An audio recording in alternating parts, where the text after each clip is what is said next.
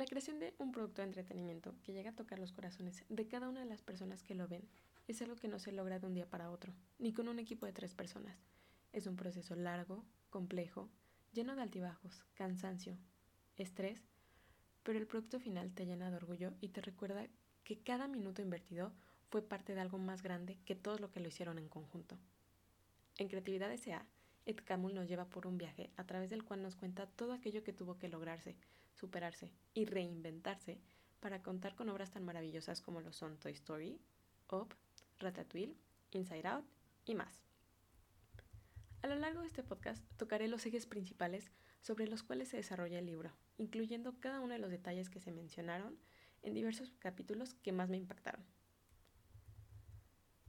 Pues bueno, Ed Camel estudió un doble título en física y programación en la Universidad de Utah, camino a través del cual llegó a ser investigador en el desarrollo gráfico de animación de objetos, comenzando con su primera animación The Hand, siendo este el primer paso para introducir la tecnología a la industria del entretenimiento, pasando por el Instituto de Tecnología de Nueva York, Lucasfilm, hasta llegar con el famosísimo Steve Jobs.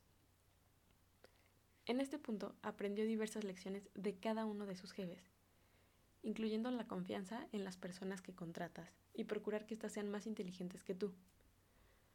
George Lucas fue una bendición, ya que gracias a su posicionamiento en la industria por Star Wars, él era una persona ya respetada y empezaron a fijarse en su visión. Él notaba claramente el potencial de agregar tecnología al proceso de producción de películas, y cómo esto le daba un valor al storytelling. Asimismo, aprendió a apostar en él mismo, creando uno de los deals más memorables en la industria del entretenimiento, en donde él pidió todo el porcentaje que saliera sobre el consumer product que se podría vender de Star Wars. Es tan legendario que es casi como la típica historia de Kodak o Blockbuster que te enseñan en Negocios 101. Pero bueno, este es un caso de éxito gracias al cual Lucas hizo millonario a través de su creación y visión de negocios. Esta fue una de las lecciones más importantes para Ed y lo que forjaría el futuro de Pixar. Una de las cosas más importantes fue cómo conoció a John Lasseter, que fue uno de los cuatro fundadores principales de Pixar. Él fue el creador del famoso cortometraje The Lady and the Lamp, el cual fue inspirado un poco en el nombre de The Lady and the Tramp de Disney. Pero bueno, este cortometraje habla sobre la historia de unas lamparitas. una, en una tienda, la cual, eh, en la cual hay una lamparita chiquitita que está súper mensa. El dueño llega y les dice, ¿saben qué? Ustedes tienen que portarse súper bien, va a venir una compradora súper importante y se puede llevar a muchos de ustedes. Y hay una lamparita chiquita, toda mensa, como mencioné, la cual fue, pues, una serie de eventos desafortunados la lleva a ponerse en su en su foquito, en lugar de un foco, el cual se rompe, se pone una botella de gin. Entonces se emborracha y hace un desmadre por todos lados. Esto generó el inicio de lo que fue la animación de productos, eh, bueno, de, de objetos no animados, como lo vemos posteriormente en lo que son carros, juguetes y muchas de las otras cosas que vemos en las películas de Pixar. Y este corto le dio origen a lo que es Luxo Junior, que es la lamparita que vemos siempre eh, saltando a la I al inicio de todas las películas de Pixar. Gracias a él pudieron realizar posteriormente The Adventures of Andre and Wally B, las cuales proyectaron en una conferencia eh, que se llama creo que Sea Grabs, en donde podían pues donde se, se juntaban todas las personas relacionadas a la animación, pero estaban enfocadas como en tecnología, eh, producción de carros, etc. Pero aquí fue donde por primera vez mostraron cómo la animación podría aportar al storytelling. Y a pesar de que lo presentaron incompleto, muchas personas los felicitaron y se dieron cuenta de que la mayoría del público no se iba a fijar en las tecnicidades, sino realmente en la historia. Y si logras meterlos en eso, ya te los has ganado. Y bueno, posteriormente al unirse con Steve Jobs, etc., en 1933, no, en 1993, perdón, crearon el Computer Generated, Generated Special Effects, la cual sería la primera herramienta que conectaría el entretenimiento mainstream con la tecnología, creando uno de los ejes principales de Pixar, el cual es la innovación e investigación constante que genera el desarrollo de nuevas herramientas para complementar el proceso creativo de contar una historia. Pero eso no fue logrado por una persona ni con dos, fue un equipo y gracias al esfuerzo de muchas horas de trabajo de esta serie de personas, lo cual nos lleva a mi siguiente eje, el equipo de trabajo. Uno de los statements más importantes para mí fue que las personas son más importantes que las ideas, ya que ellos mismos la generan. Esto puede ser súper obvio cuando te lo dicen, pero no es nada intuitivo, y mucho menos en una sociedad occidental como la que vivimos en México, donde la calificación de tu trabajo define tu valor y lo que te pagan. Entonces, bueno, regresando a las personas que nos rodean, la química de un equipo de trabajo es mucho más importante que los individuos, porque no importa si tienes a las cinco personas más brillantes de la compañía juntos, si sus egos o su forma de ser no les permite dialogar ni formar un ambiente que propicie las nuevas ideas y el trabajo, todo esto será un fracaso. A raíz de esto viene el concepto de Brain Trust, posteriormente Story Trust en la fusión con Disney. En este caso, son personas con profundo conocimiento sobre el storytelling, quienes ofrecen su retroalimentación y análisis para encontrar las fallas en las historias presentadas en los early mockups. Lo llegan a comparar incluso con el ojo de Sauron del universo del Señor de los Anillos, ya que no puedes escaparte de él una vez que se ha fijado en ti.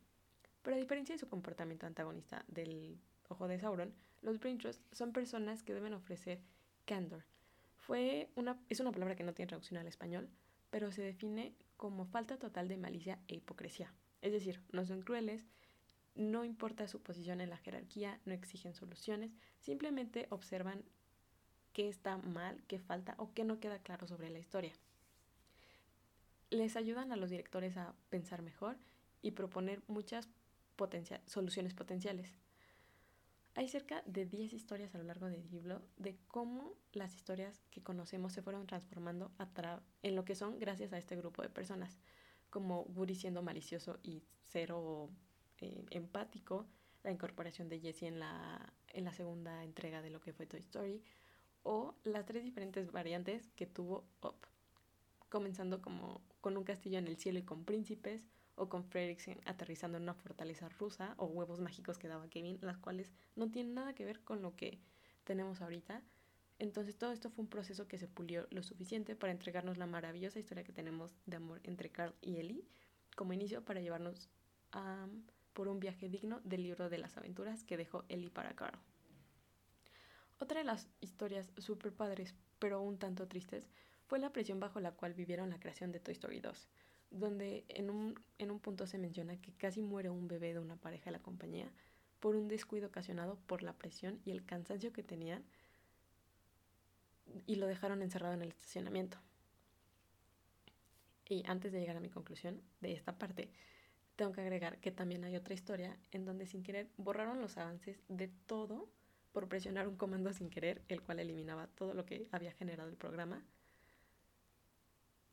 Mm, pero se resolvió por el backup que tenía una de las productoras en su casa porque hace algún tiempo estuvo cuidando a su segundo bebé.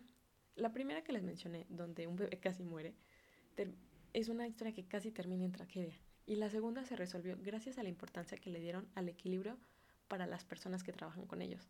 A raíz de este principio salió la Universidad de Pixar, donde pues aprenden ballet y muchísimas otras cosas y todas las actividades extras que pueden realizar, creando un espacio no únicamente de trabajo, sino uno de recreación donde la mente puede ser libre.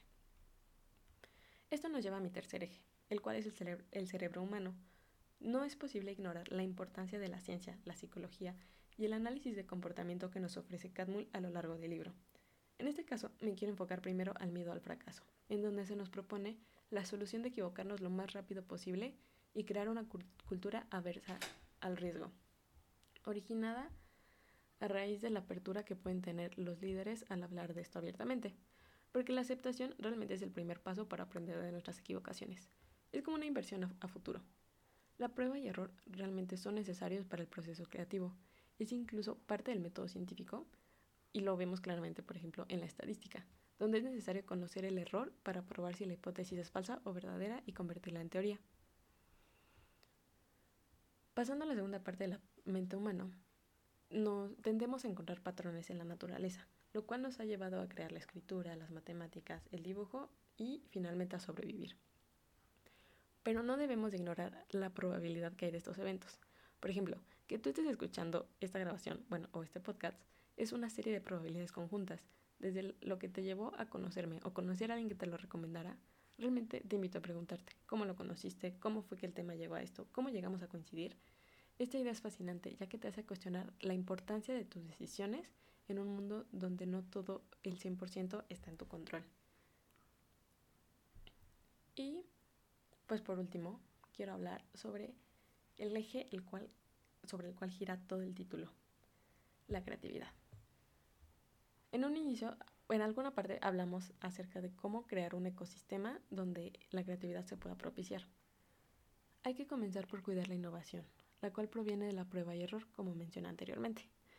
La calidad de la retroalimentación, en el caso, por ejemplo, de los Brain Trust, y entre colegas, no tomarse la las retroalimentaciones personales y ser conscientes de que se está hablando del problema en el desarrollo, no de tus capacidades ni de lo que puedes tú generar en un trabajo. Aunque obviamente pues se puede confundir porque lo que estás presentando es tu trabajo. Un claro ejemplo es cuando hablan acerca de los ugly babies, los cuales son los bueno, las proyecciones de mockups iniciales. Son feos, incompletos y raritos. Estos hay que nutrirlos, cuidarlos y alimentarlos para que se conviertan en las maravillosidades que conocemos. Esto es un claro ejemplo de cómo se crea un ambiente en donde primero se propicia la creatividad, se cuida, se protege y finalmente hay que aprender a fomentarla cuando se puede llegar a perder. En este caso me gustaría hablar de cómo fue posteriormente la, el, la, el merge con Disney, porque había, había cierto riesgo de que las, las costumbres y las cosas que se hacían en Pixar se perdieran a través de esta fusión, lo cual no pasó principalmente por un documento que hicieron Ed Camul y otros, y se tuvo que firmar como una de las condiciones para que surgiera la fusión. Esto de cierta forma protegió todo aquello que ya se había creado. Pero ya, después de un tiempo de que ya tuvieron Frozen, tuvieron Tangled, en donde se descubrieron muchísimas cosas. Ah, La princesa y el sapo, mm, donde se fueron, se fueron como conjuntando las costumbres y las creaciones de cada una de las empresas y donde fueron metiendo lo que son los brain trusts y, um, por ejemplo, el research, la importancia del research en The Lady and the Frog, mandaron a la mayoría del, del crew a Luisiana a conocer el festival y todo. Y, y eso fue crucial para el desarrollo de la entrega que tenemos. En el último capítulo de Notes Day nos cuenta cómo se logró la, la identificación, que la identificación de ciertos problemas llevara a un día fabuloso en la que todos los empleados pudieron dar ideas para sus resoluciones, desde sus trincheras, haciendo dinámicas de comunicación, donde muchísimas personas se conocieron, eh, empatizaron con otros departamentos, con lo que otras personas hacen y motivándolos a involucrarse en las decisiones corporativas. Asimismo, me gustaría mencionar cómo la Pixar uno de los objetivos de la Pixar University es que todos se metan a alguna de las clases y se sientan nuevamente como beginners en, en algo. Entonces, de esta forma te, te ayuda a, tener este sentido de candor que mencioné anteriormente para cuando trabajas con tus compañeros y sobre todo cuando les das retroalimentación. Y bueno, para concluir, me gustaría citar a Ed Camus y cómo menciona este proceso de creatividad. Dice, desatar la creatividad requiere que dejemos ir el control, aceptar riesgos y confiar en nuestros colegas. No es un proceso fácil, pero ese no es el objetivo. El objetivo es la excelencia. Entonces, gracias a todo, a todos estos factores y lo poco que resumí en estos 15 minutos, creo que podemos llevarnos muchas lecciones y ejemplos de este libro en donde nos abren completamente cómo fue el proceso de creación, todas las costumbres, las dinámicas que se llevan y replicarlas en nuestra vida. Y no necesariamente tiene que ser en una industria creativa, también puede ser en, puede ser en cualquier tipo de empresa, en un equipo de trabajo, incluso en algún laboratorio, no sé. las posibilidades son infinitas. Tenemos como Pixar nació a partir de que un joven conoció a Disney, conoció a Walt Disney en un programa de televisión, vio cómo se hacía la animación y dijo que eso quería hacer. Se desvió un poco cuando empezó a estudiar ciencia, pero eventualmente eso lo llevó a crear el, el programa y la tecnología gracias a la cual se creó Pixar y todos sus elementos. Y bueno, pues muchas gracias por escucharme. Fin.